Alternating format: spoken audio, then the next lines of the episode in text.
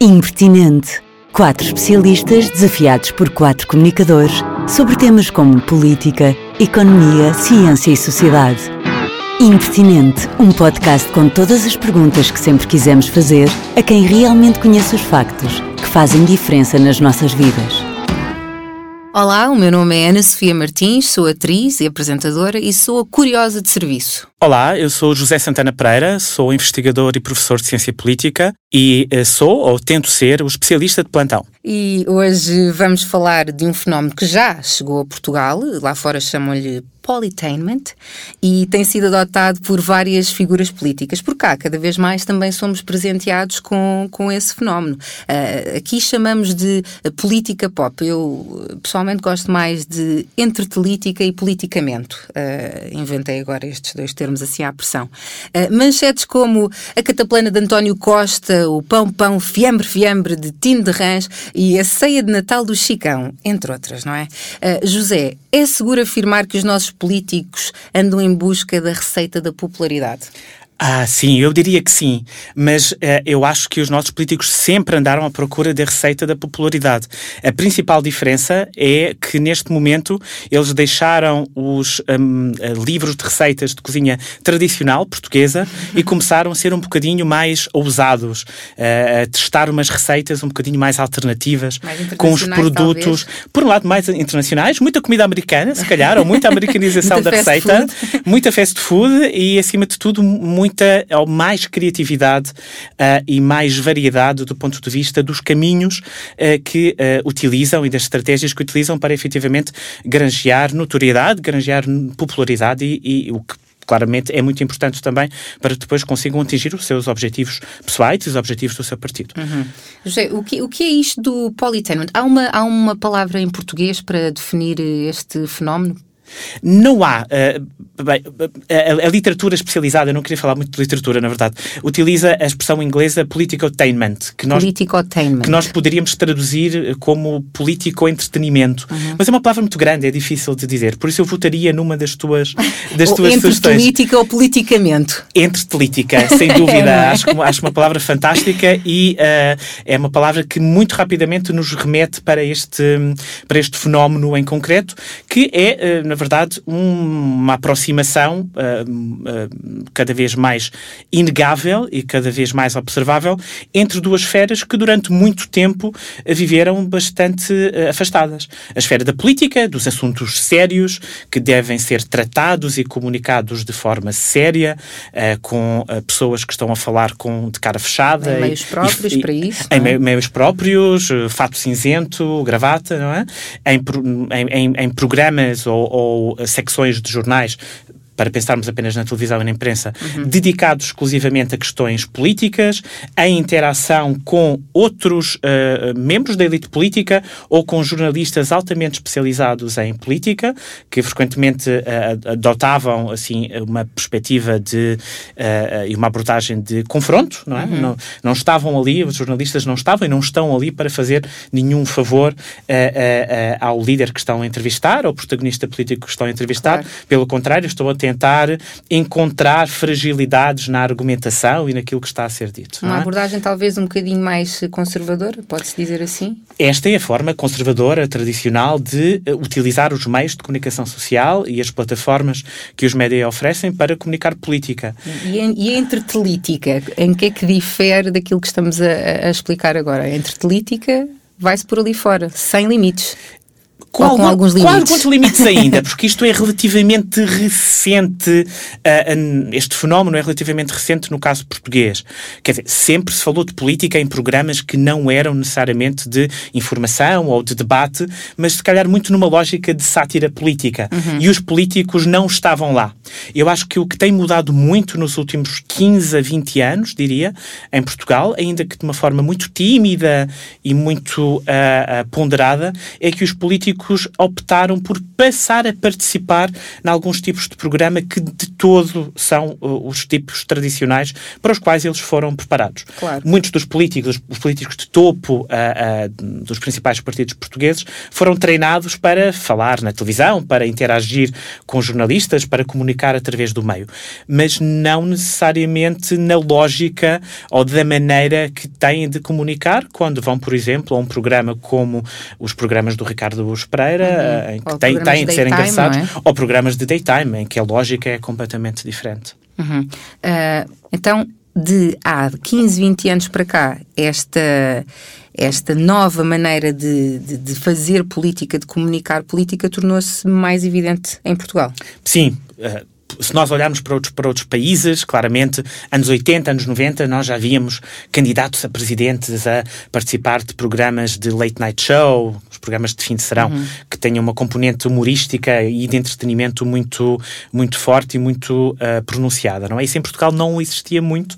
E As eu... campanhas faziam-se uh, quando se iam às, às terras das pessoas e falava-se diretamente com as pessoas, uh, quase de um para um, não é? Hoje em dia há um bocadinho muito com a ajuda da televisão, há uma massificação desta, destas campanhas. Há uma, uma maneira talvez mais fácil e económica de chegar a toda a gente. Sim. Eu, eu diria que devido a, enfim, ao período em que a, a, o, o, país se tornou democrático e à natureza dos partidos que foram criados em 74, 75 e a partir daí, na verdade, os partidos políticos sempre dependeram muito da televisão para comunicar, porque não são partidos que tenham raízes muito fortes na população, não têm, para usar assim um, uma expressão uh, técnica da ciência política, não tem uma implementação territorial muito forte. Uhum. O, Partido, uh, o Partido Comunista Português, sim, mas é uma exceção uh, uh, no panorama português. Então, desde sempre, na verdade, os partidos políticos portugueses e quem os habita precisaram da, da, televisão para comunicar. Uh, ao ponto que nos anos 70 havia um Ministério da Comunicação Social. Percebeu-se que a televisão, mas também a imprensa, mas também a rádio, eram essenciais uh, uh, neste, nessa fase de consolidação da democracia. Uhum. O que mudou é os políticos perceberam que já talvez não fosse suficiente estarem apenas nos telejornais, estarem apenas nos programas de debate, apenas nos programas de entrevista política. Porquê? Essencialmente por duas razões, diria eu. Por um lado, com a, a difusão de alternativas, ou seja, com o advento da televisão por cabo, com o advento das plataformas de streaming, com uh, uh, uh, o aumentar do número de programas alternativos que nós temos à nossa disposição, uhum. o que aconteceu é uma fragmentação das audiências. no final dos anos 80, início dos anos 90, quando eu era miúdo, nós tínhamos a RTP 1, Uh, o canal 2 e uh, alguns sortudos conseguiam ter uma antena parabólica através da qual conseguiam ver mais algum canal, não é? E isto, mas isto, na verdade, fazia com que as audiências estivessem muito concentradas na televisão. Depois, nos anos 90, com os canais privados, a, a escolha aumentou um bocadinho, mas foi apenas com a, a, democratização do acesso à televisão por cabo que nós passámos de ter dois, três, quatro canais para ter 160, 180, uhum. não é? Mais recentemente, as plataformas de streaming vieram ainda aumentar uh, uh, o número de uh, coisas que nós podemos ver nas nossas horas livres. E isto fez com que os políticos percebessem que teriam menos audiências se estivessem apenas nos programas tradicionais em que se fala de política claro. e se discute uh, questões políticas, porque uh, as pessoas estão a ver uma série ou estão a ver um concurso que está uh, a passar noutro, noutro canal, porque se calhar essa série ou esse concurso ajuda-os a relaxar de um dia de trabalho complicado, uhum. não é? Uhum. Nós às vezes exigimos muito dos, das pessoas, não é? Verdade, trabalham, geral, não é? trabalham 10 horas e quando chegam a casa ainda têm de ver um telejornal telejornal. Estar a par de exato, tudo o que sim, está a acontecer. Sim, sim, sim. Nós, eh, frequentemente, quando adotamos esta visão muito racional do, da maneira como a, a democracia deve funcionar, eh, pensando que os cidadãos, o cidadão médio deve estar muito informado para poder tomar decisões racionais, esquecemos que, na verdade, para a maioria das pessoas, as questões políticas não estão no topo das suas prioridades, prioridades não é? Claro. Família, amor, amizade, saúde, uhum. trabalho, uh, uh, desporto, hobbies, não é? Depois, São a política chega lá, quer dizer, numa lista claro. de prioridades está ali em sétimo, oitavo lugar, não é? Uhum. Só assim para, um, para, um, para, um, para uma bolha é que a política está ali, se calhar, no top 3. É verdade. Há media training dentro dos partidos?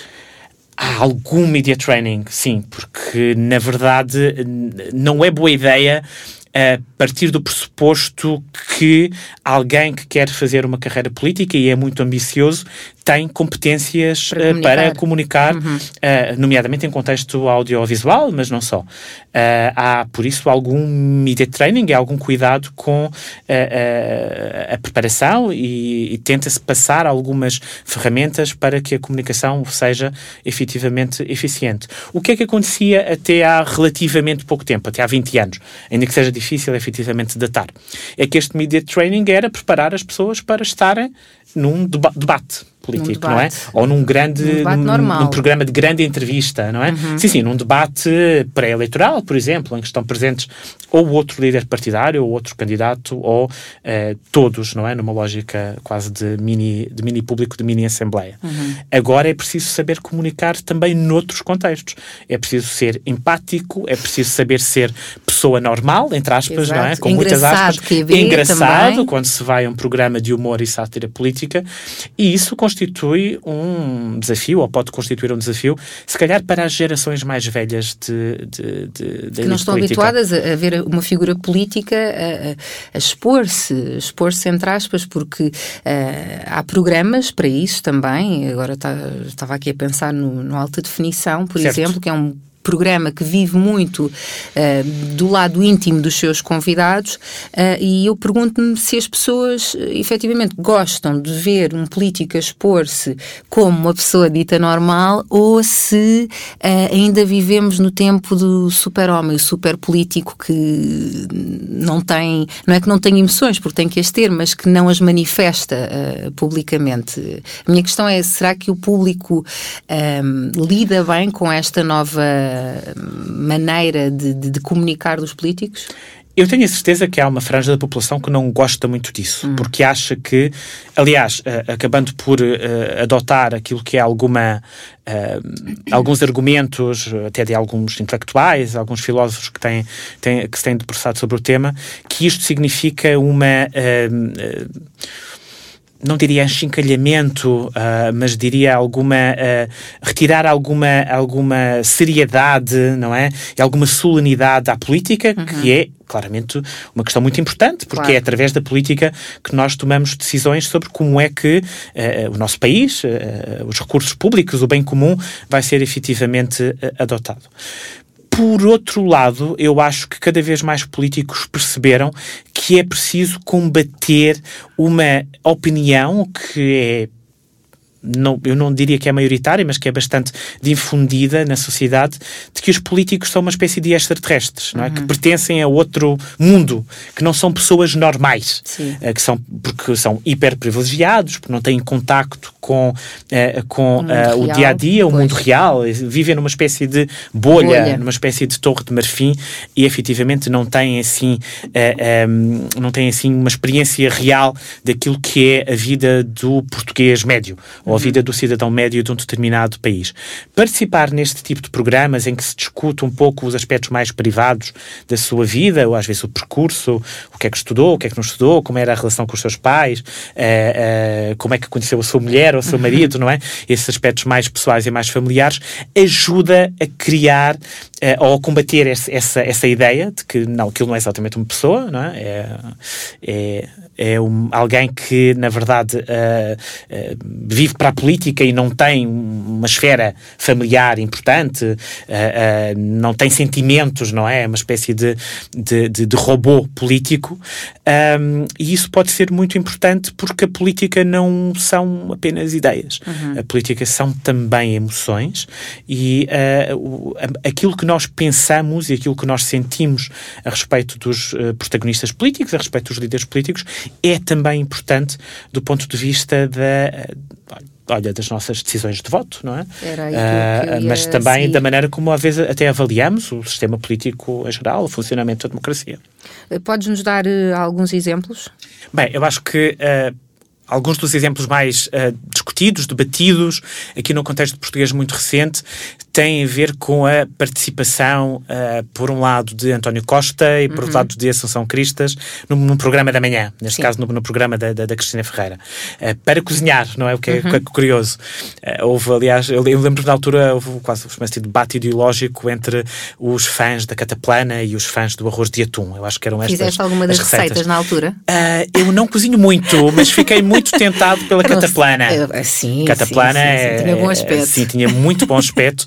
E António Costa conseguiu demonstrar que é uma coisa que ele provavelmente faz frequentemente lá em sim, casa. Sim, sim. Não fez assim um mini curso de culinária com a grande chefe. Sim, para sim, sim, sim. Ele sentia-se muito à vontade com o manuseamento dos ingredientes. Sim, sim, sim, sim. Eu vejo muito frequentemente no meio dos tachos. Havia ali alguma naturalidade na maneira como ele geriu tudo aquilo. Mas uh, eu acho que estes dois exemplos são muito interessantes porque, apesar da receita ter sido diferente, e apesar de falarmos de dois líderes partidários uh, bastante diferentes. Achas, são... Desculpa interromper, achas que a escolha das receitas também foi calculada? Eu acho que sim, no caso da Assunção Cristas. Pois, foi assim. Uh, uh, sim. Um prato muito. Muito, simples. muito popular, sim, muito médio, sim, do sim. ponto de vista assim da, da, do, do, preço e da acessibilidade dos, in, dos uhum. ingredientes, não é? Eu acho que a Assunção Cristas não poderia ter levado um bife Wellington ou assim uma coisa muito sofisticada. Se calhar também não tinha tempo para o preparar durante, durante, não, durante seria, o programa. Com certeza mas, mal sim, sim Assunção Cristas, o CDS em geral, teve sempre de se uh, uh, debater com um, uma visão uh, alimentada às vezes por parte dos outros partidos, não é? Que é um, é um partido elitista, sim, é um partido sim. de privilegiado, privilegiado de, de, ricos, de betos, uhum, se quisermos, uhum. não é? E foi por isso que ela levou um trabalho, um, um, trabalho, desculpem, foi por isso que ela levou um prato, uma receita. Um, é muito popular, que toda a gente consegue, ou quase toda a gente consegue fazer, porque os ingredientes são efetivamente muito acessíveis. Até tu que não cozinhas muito, eu, conseguirias fazer. Eu um acho, sim, eu acho que conseguiria fazer um, um arroz de atum aceitável, comestível. Sim. Exato. Acho que não envenenaria ninguém. Achas? Sim, sim, acho, acho. Gosto de pensar que sim. Gosto de pensar que sim. E, falamos muito destes dois uh, exemplos de, de, de, António Costa uh, a cozinhar a cataplana no programa da Cristina, a Associação Cristas também. Uh, Mas deixa-me, desculpa, deixa-me só dizer uma coisa em relação a estes dois casos. Apesar deles serem muito, muito diferentes, o objetivo foi exatamente o mesmo. Vamos utilizar este programa por um lado, para mostrar e dar visibilidade ao outro lado Uh, uh, destas pessoas. Uhum. Não, é? uh, não, o lado político de discussão, de debate, de apresentação de propostas, de ideias. certo? Altura, Exato, é? num programa que era efetivamente o programa onde qualquer pessoa quereria estar para granjear notoriedade, por um claro. lado, e trabalhar a imagem por outro. obviamente, isso foi muito bem escolhido. Mostrando um outro lado, um outro aspecto, tanto, tanto do líder do PS como da, da então líder do CDS, do CDS-PP. Mas aproveitar para falar sobre assuntos políticos, claro. é? Porque eles não foram apenas falar da sua vida, não foram apenas falar do seu percurso, da sua família, dos seus hobbies, das receitas que gostam de fazer uhum. lá em casa, quer para o dia a dia, quer assim para um petisco com a família alargada e amigos. Na verdade, o objetivo era espalhar também a mensagem política dos seus certo, partidos. Certo, aproveitar para falar e o que é interessante e isto é particularmente visível no no caso de António Costa, ele aproveitou aquele veículo, aquele momento, para falar de uh, uh, uh, um conjunto de programas que poderiam interessar particularmente a audiência daquele, daquele, daquele programa, daquele programa Ou em seja, concreto. Adaptam-se ao tipo de audiência de, de, de, cada programa a que vão. Certo, para isto ser bem feito, isto tem que ser mesmo assim. Claro. Não faz nenhum sentido António Costa ir ao programa da manhã ou ir ao programa da tarde, cozinhar uma cataplana, uma tosta mista, o que for, e falar sobre questões de política internacional, tratados que Portugal pode querer ratificar ou não relativamente a determinados assuntos complexos, abstratos, não é? Ele foi falar sobre programas de uh, programas sociais, uhum. uh, uh, o que podem interessar claramente uma audiência composta maioritariamente por pessoas mais velhas ou por pessoas que estão em casa durante a manhã, não, não estão a trabalhar e que são os públicos alvo daquele tipo de hum, programas, não é? Daquele tipo de políticas concretas. Uhum. Desse ponto de vista, eu acho que foi muito bem conseguido e é acho eu, desta maneira que a, a, incursão e a presença dos políticos em programas que não são stricto senso sobre política deve acontecer. Não só uma questão de trabalhar a imagem, de trabalhar a notoriedade, mas aproveitar aquele palco, aquele tempo para conseguir transmitir informação que de outra maneira seria menos provável que as pessoas uh, obtivessem. Sim, sim. Uh, achas que, que estas uh, incursões dos, dos, políticos neste tipo de programas pode ser vista como um exercício de popularidade, uma, uma maneira de mais ou menos, não queria dizer assim, mas vou dizer, para, para que esta, estas presenças televisivas se traduzam em votos? Eu acho que esse pode ser, pode ser um dos objetivos, mas eu espero que não seja o único objetivo, uhum. porque a coisa não é assim tão linear, não é?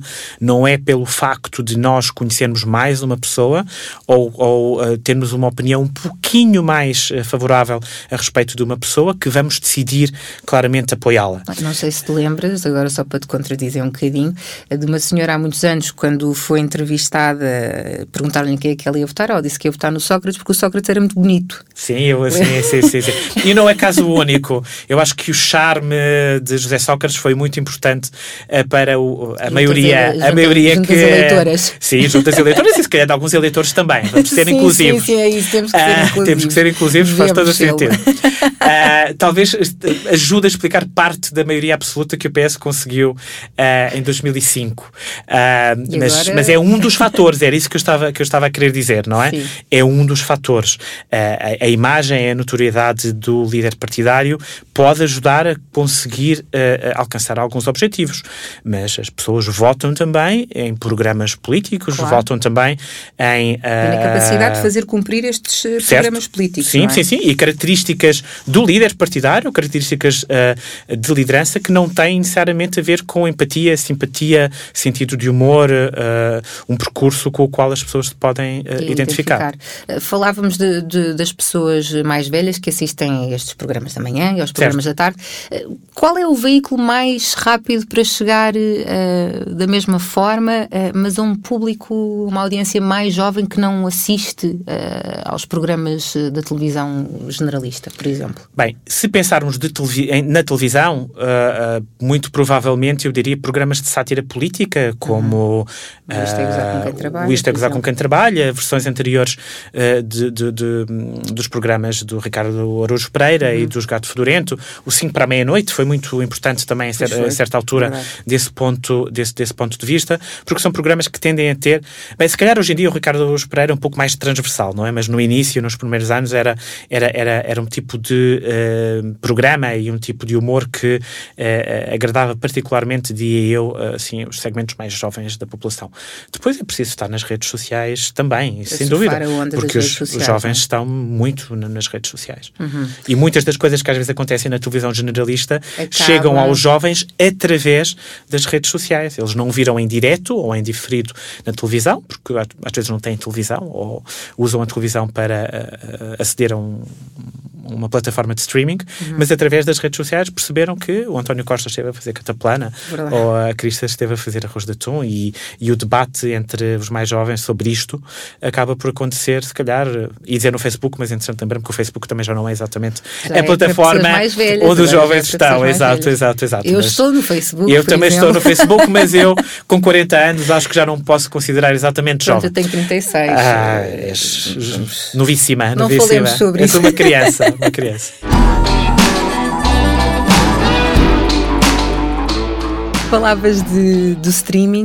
Uh, hoje em dia temos muitas séries, muitos filmes uh, uh, com mensagens políticas fortes e com personagens políticos também fortes. Certo. Achas que um autor, quando está a escrever uma destas séries, achas que tem que ter em atenção aquilo que pode provocar no público ou, ou ao inserirmos a política também no entretenimento, já é uma forma de uh, angariarmos as pessoas para o nosso lado e tê-las do nosso lado uh, político. Uh, talvez a pergunta tenha sido um bocadinho complicada. O que eu quero dizer é, um autor que seja mais direito ou seja mais de esquerda, e escreva consoante as suas convicções, um, achas que tem o poder de influenciar o público também? Eu, eu diria que não, ou pelo menos gostaria de acreditar que não. Hum.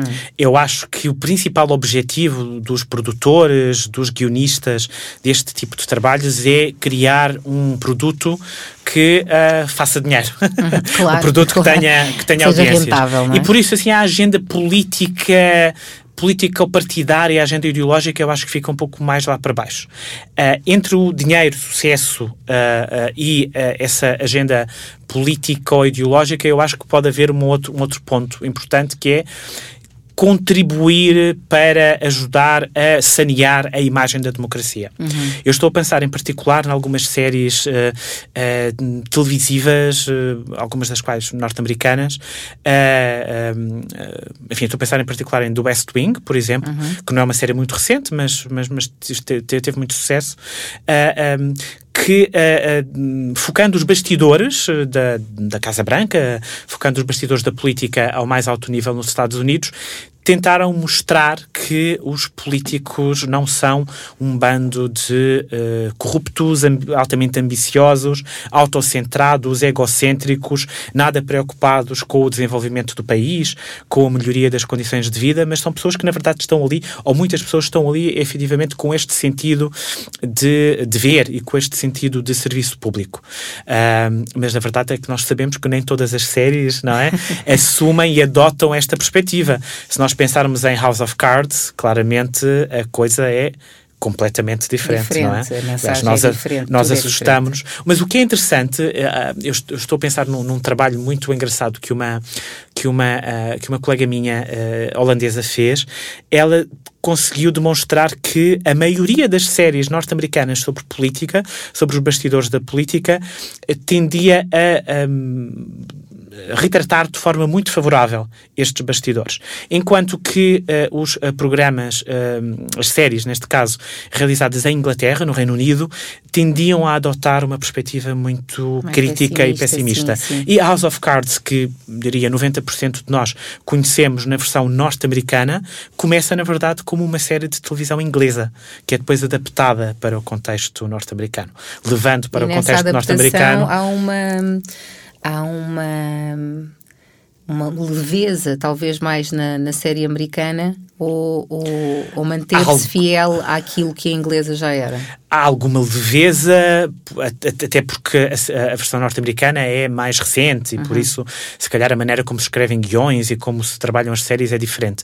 Mas o, ah, o aspecto central, que é vamos demonstrar que as instituições políticas não estão imunes a alguém que é uma espécie de grande vilão, não é? Vilão de telenovela, assim, uma pessoa sem qualidades ah, piores. e, e- e cheio de defeitos.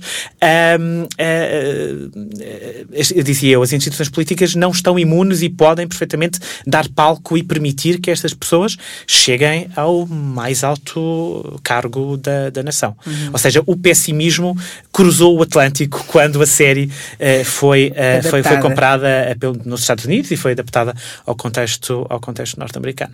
E o que é engraçado é que nós pensamos, sim, as pessoas veem estas séries porque as séries são, regra geral, muito bem feitas, são conteúdos de entretenimento engraçados, é uma maneira ah, ah, gira, engraçada de pensar um bocadinho sobre política, mas, mas de forma ficcionada e de forma leve, mas isto não tem assim nenhum impacto na maneira como depois as pessoas pensam na política a sério e às vezes na política dos seus próprios países, não é? Claro. Eu estou a pensar em particular no caso de, destas séries que tiveram bastante sucesso em Portugal, como The West Wing e House of Cards. E há um, há, há um trabalho de investigação muito engraçado feito por um uh, meu uh, orientando aqui há alguns anos, que ele demonstrou que uh, ver House of Cards tinha um impacto junto dos portugueses negativo na maneira como eles pensavam no Presidente da República português porque uh, havia uma, trans, nossa... havia uma transmissão, não é? Esta sim, ideia sim. de que os políticos podem ser pessoas bastante shady. Exato. E se calhar uh, a presidência da República Portuguesa não tem também, digamos assim, uma série de bloqueios que uhum. impeçam que uma pessoa uh, um bocadinho escrita estranha, maléfica, vamos dizer assim, chegue lá. Por outro lado, uh, ver do West Wing uh, aumentava uh, um pouquinho, claramente são efeitos pequeninos, a mas a credibilidade, a, a, favorabilidade com que as pessoas pensavam na instituição política presidente, presidente da República, o que é engraçado. É, é impossível estarmos aqui a falar de séries e de filmes sem falarmos em celebridades que se tornam políticos. Eh, muito mais na realidade norte-americana, uma vez mais, acho que eles estão mais habituados a estas coisas dos reality shows, mas uh, só para dizer assim os nomes, por exemplo, Arnold Schwarzenegger, o Zelensky na Ucrânia, uh, o Donald Trump, não é? Que é assim um dos casos mais. mais fortes e também Cynthia Nixon. O que é que que é que tu achas que leva uma, uma pessoa que já está estabelecida na sua vida pública, não é? Mediática, eh, de repente a querer enverdar pela política? Bem, a resposta talvez seja bastante ampla ou complicada. Vou tentar, vou tentar uh, focar aquilo que eu, naquilo que eu acho que é o principal. Uh, porquê? Uh, porque muitas destas pessoas, uh, sim, afirmaram-se no mundo do espetáculo, no mundo do entretenimento, mas têm preocupações políticas e têm agendas políticas e acham que essa popularidade, essa notoriedade, essa fama uh, que uh, conseguiram pode ser útil para permitir que a sua agenda política se transforme na agenda política de uma determinada instituição, é? uhum. é? podendo passar da esfera do entretenimento à esfera da política, quer ao nível parlamentar, quer ao nível de, de, do governo estadual, como no caso do, do Schwarzenegger, ou uh, se pensarmos no caso do Zelensky, mesmo a um nível muito, muito, muito, muito elevado. Por outro lado, talvez haja algum, alguns contextos em que são os próprios partidos políticos que. Exato, sim, fazer uma espécie de uh, caça um de talentos, não é? um casting. É, exato, talvez façam até alguns castings, não é? Mas uh, pensar, então, esta pessoa tem muita popularidade, consegue também pensar ou falar sobre política claro. de uma forma que é interessante para os nossos objetivos assim de curto prazo. E já leva uma vantagem não... enorme uh, de popularidade e de mediatismo em relação aos outros. Exato. Exato. E, e é uma boa forma de vencer também, não? Isso pode uh, ser efetivamente pode ajudar, mas nem sempre ajuda, não é? Por exemplo, falando de um caso muito recente, uh, o Dr. Oz, que uhum. é um, uh, uma celebridade sim, televisiva, exato. Começou com a Oprah Winfrey. Exato, exato. Sim, uh, sim falando sobre, de forma bastante fácil e de, bastante, de forma bastante acessível sobre questões de saúde, Há questões de medicina. Tem um programa na televisão. Sim, muito, muito popular, visto, sim, muito visto, muito popular tentou recentemente uh, passar, não é? Aproveitar essa sua visibilidade para, para, para, se afirmar do ponto de vista político. Não correu muito bem e às vezes não corre efetivamente bem. Uh, nós falamos de alguns exemplos de, de sucesso, Donald Trump, uh, ainda que o caso de Donald Trump seja bastante ligeiros, o Arnold Schwarzenegger, o, o, Zelensky, enfim existem alguns casos de sucesso, mas junto destes casos de sucesso existem Agora muitas histórias. A própria Cynthia Nixon, que é uma atriz muito conhecida, cá em Portugal, talvez mais por ter participado na série O Sexo e a Cidade, uh, na altura que concorreu para governadora de Nova Iorque, também não ganhou. Também não ganhou, exato. Ou seja, é pode haver uma vantagem relativa do ponto de vista de notoriedade, de fama. Ou seja, este candidato ou esta candidata não precisa de saber que as pessoas saibam quem ela é. Uhum. Ok, esse, esse, primeiro passo, uh, do ponto de vista da comunicação política, já está dado e, e essa, essa questão está, está tratada. Mas é preciso que as pessoas passem a saber quem é que essa pessoa é do ponto de vista político. E uh, isso pode correr bem, é pode correr fazer mal. essa essa transição. Por exemplo, para uh, um político como o Donald Trump, uh, talvez uh, esta esta constante presença nos mídias durante vários anos antes de se tornar político uh, possa ter facilitado um bocadinho demais um, ele passar a sua mensagem e passar um, os seus credos e aquilo em que ele acredita, a sua agenda política, uh, neste caso pode ser vista do ponto de vista negativo, certo? Uh, um, um podemos lhe chamar de um atentado à democracia, talvez? Ou pelo menos ao, ao, ao, tipo de democracia que nós estamos habituados, ou não é? Uma democracia liberal, sim, sim. democracia uh, uh, que olha para as minorias como uh, grupos que nós devemos proteger, proteger claro. e, e, e, ajudar e, ajudar, e, integrar e, respeitar na sua, na, na, sua, na, sua, na sua diversidade. Eu acho que Donald Trump é um caso de estudo bastante interessante porque ele tem uma primeira vida mediática enquanto grande empresário, não é? Ele tentou passar a mensagem de self-made man, na verdade nós sabemos que isso não é exatamente não é assim. assim. mas enfim, uh, ele, ele, ele tornou-se notório, conhecido, famoso por ser um grande uh, empresário. empresário. ou por dizer que era um grande empresário norte-americano. Depois há uma segunda fase, que é a fase do The Apprentice, que demonstrou que, para além de ser uma pessoa que aparentemente conseguia criar riqueza, criar uma fortuna, tinha características características de uma liderança muito forte. Sim. E para um segmento talvez bastante alargado dos eleitores norte-americanos, havia alguma fome, alguma sede, alguma vontade de ter alguém que fosse para Washington e que, por um lado, não estivesse ligado ao sistema, uhum. não é?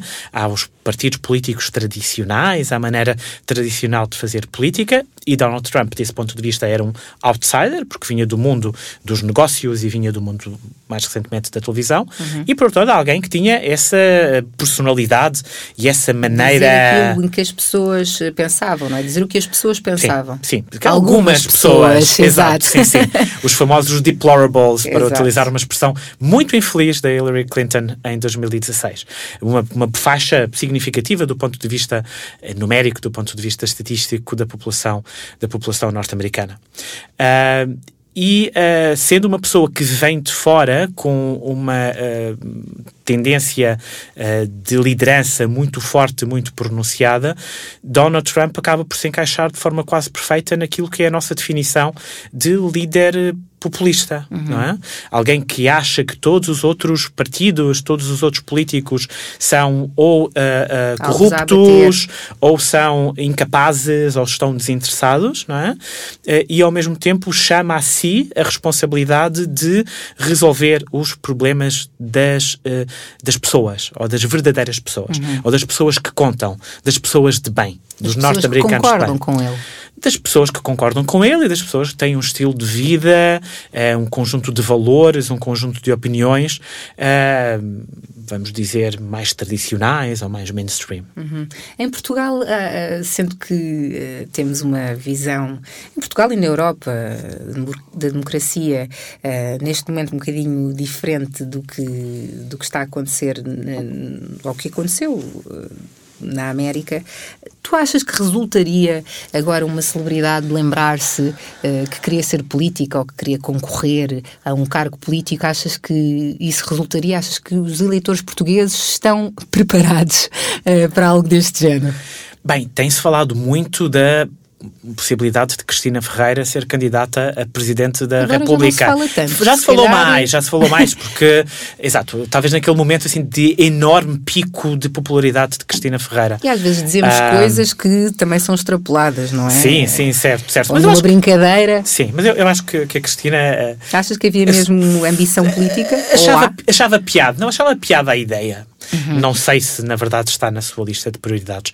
Muito provavelmente não, e se calhar cada vez menos. Não é? pois. Se calhar cada vez menos. Um... Mas achas, por exemplo, eh, vamos supor que Cristina Ferreira de facto candidatava-se à presidência da República. Como é que os portugueses uh, lidariam uh, com isso?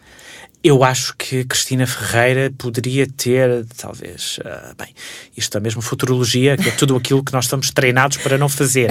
Mas eu, só hoje, só, só hoje. hoje. Sim, sim, peço desculpa lá em casa, mas uh, eu diria que Cristina Ferreira talvez conseguisse ter uns 20% dos hum. votos, sim, porque eu acho que, uh, uh, o voto na Cristina Ferreira seria um voto, uh, de um certo ponto de vista, de protesto ou antissistema. Sim.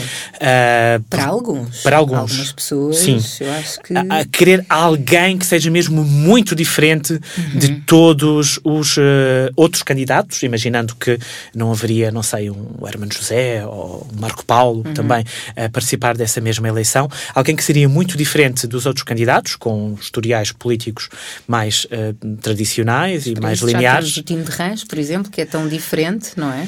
O Tino de Reis é diferente do ponto de vista da maneira como comunica e da maneira como acentua o facto de ser um uh, homem do povo, uhum. não é uma pessoa do povo, uma pessoa simples. Uh, mas, na verdade, Tino Reis tem um percurso político uh, bastante, bastante linear, quer dizer, ele, ele, foi presidente de uma junta de freguesia, esteve ligado ao Partido Socialista, tem agora o seu próprio partido político.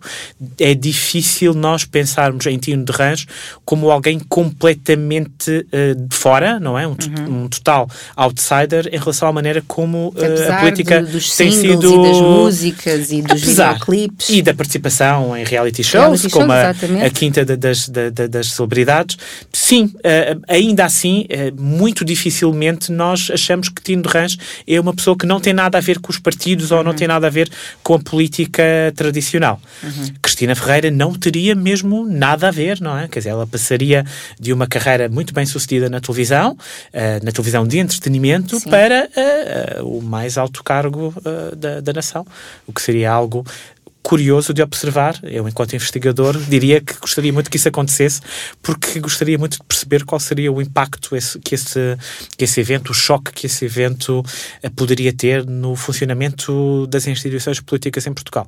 Há pouco, no teu exercício de futurologia, Cristina Ferreira acabaria com 20% uh, dos votos dos portugueses. Uh, mas agora, remetendo aqui um bocadinho para uh, André Ventura, que também começou como comentador desportivo e é, é jurista, teve 11,9% dos votos. como é que um caso é diferente do outro? Eu, eu, acho que a Cristina Ferreira talvez conseguisse mobilizar mais, ou seja, trazer mais pessoas da abstenção do que aquilo que uh, André Ventura terá conseguido nessas eleições de 2021. Talvez, eventualmente, pelo facto de. Duas coisas. Em primeiro lugar, uh, o estilo discursivo. Eu acho que Cristina Ferreira ia fazer uma campanha muito positiva, uhum. muito baseada nas emoções, provavelmente, sim, sim, mas emoções muito positivas. Também é isso que é explorado nos programas em que apresenta. Certo, enquanto que, enquanto que a André Ventura tem, tem, tem uma pauta de protesto, não é? Uma pauta antissistema muito forte que o leva a adotar uma estratégia e temas que são uh, uh, mais complicados do ponto uhum. de vista uh, emocional e há ali uma grande negatividade, não é? um político que protesta é um político que está sempre a sublinhar aquilo que não está bem claro. e aquilo que uh, não funciona no, no, na democracia em Portugal. Uh, e eu acho que esse é um fator importante. Por outro lado, por mais que André Ventura tenha sido relativamente bem sucedido a reinventar-se como uh, um líder uh, uh, populista de direita radical, alguém relativamente fora do sistema, não é? Que é um, que é um termo, uma expressão que tanto André Ventura como o Chega gostam muito de utilizar, temos que nos lembrar que não é exatamente assim. Uh, André Ventura, para além do, do, seu percurso enquanto comentador desportivo, uh, vem do Partido Social Democrata e foi conhecido, ou tornou-se muito conhecido, ou mais conhecido do que antes, pelo facto de ter sido candidato pelo PSD uh, à Câmara, à Câmara Municipal de Louros. É? É, é, é, muito difícil nós olharmos para André Ventura e dizer sim, esta é uma pessoa mesmo que não tem mesmo nada a ver com os partidos do sistema, não é? Os partidos do mesmo de sempre, os partidos que funcionam sempre da mesma maneira. Sim, ele entretanto autonomizou-se, criou o seu próprio projeto político, eh, eh, reinventou-se de um certo ponto de vista, mas não é mesmo alguém que nós dizemos sim, esta pessoa está a chegar agora à política pela primeira vez e traz uma série de novidades ou frescura à maneira como pode desempenhar um determinado cargo político. Uhum. O, que é, o, que, o, que, o que é engraçado é que, de um certo ponto de, ponto de vista, nós podemos fazer aqui um, um paralelismo entre o. Uh, André Ventura e Marcelo Rebelo de Sousa, que são pessoas que têm, um, que tiveram um, até no mesmo partido, na verdade, Sim. no PSD. Uh, uh, uma presença muito formal dentro destes partidos, obviamente Marcelo Rebelo de Sousa durante mais tempo e ao mais alto nível, ele, ele, ele, foi líder do, do PSD, mas houve ali uma espécie de tempo pós, uh, uh, uh, posterior a esta, esta sua participação política nestes partidos, em que houve uma tentativa quase de limpeza, não é? E de fazer com que as pessoas se esquecessem um pouco da, sua, da, da, ligação destas pessoas com, com esse partido. Uhum. E isto, no caso de Marcelo Rebelo de Sousa, demorou mais tempo, estou a falar dos anos, dos vários anos, 14. creio que 14, exato, dos 14 anos em que ele se apresentou na, nas nossas casas com uma pilha de livros assim verdade, ao lado, verdade. que teria supostamente lido durante essa, essa semana e que uh, aconselhava, para além, obviamente, de, de, de comentar a atualidade uh, política, social e, uh, social e económica. E, é, é, é, claramente, eu acho que é importante olharmos para a experiência tanto de uh, André Ventura no comentariado desportivo, acima de tudo, como de Marcelo Rebelo de Sousa no comentariado político, como importante, alavancante de uma nova maneira de estar na esfera pública, não é? Mas nenhum nem outro são uh, outsiders da política tradicional, digamos Verdade. assim. Uh, antes de terminarmos, uh, acho que devemos terminar com humor. em 2002, o primeiro-ministro sueco Goran Persson apareceu num programa infantil que se chamava Abra Cadabra, onde foi entrevistado por uma atriz vestida de, de, de vaca e, e, no final dançou com a vaca. Ah, ah, este vídeo está no, no YouTube, se, se, quiserem ver, é muito engraçado. Há espaço para isto, há espaço para os políticos se rirem de si próprios. De forma genuína. eu, eu, eu acho que sim. Eu acho que sim. E, e parte da motivação para participar nesse programa que acabaste de, de, de, dizer e noutros tipos de programas é eles também se querem divertir um pouco, querem relaxar um pouco. Ser Passando político. sempre a sua mensagem, claro. Claro, sim, sim, sim, sim. As motivações são múltiplas. Mas ser político é uma profissão tão cansativa, tão, tão exigente, é. não é? É, é, é, é, sim, sim, sim. Não são oito horas de trabalho com pausa para almoço, não é? Não é exatamente não assim. Há, não há disso, não é exatamente assim que a coisa funciona para a maior parte das pessoas. E, e por isso eu acho que para além de poderem uh, atingir objetivos de aumento de notoriedade, de poder transmitir a sua, a sua mensagem noutro canal, de outra maneira, para outra audiência, também podem, uh, se acharem que é uma experiência interessante, também se podem divertir, também se podem relaxar e também podem ser dali com um, um sorriso muito genuíno nos lábios. Eu acho que isso também se acontece. Se tivessem estado aqui connosco hoje, também sairiam daqui com um sorriso genuíno nos lábios, que eu é o que está a acontecer. Eu gosto de pensar que sim. Uh, obrigada, José, por estas uh, explicações. Uh, eu vou ter sempre muita curiosidade em todos os temas que trouxermos aqui todas as semanas. Portanto, já vi que estás preparado, fizeste o teu media training. Fiz algum media training lá em casa, lá em casa, de forma amatorial. Espero que tenha corrido bem. Correu lindamente. Obrigada. Impertinente é um podcast da Fundação Francisco Manuel dos Santos, disponível em ffms.pt e nas plataformas habituais. Impertinente. Quando há factos, há argumentos.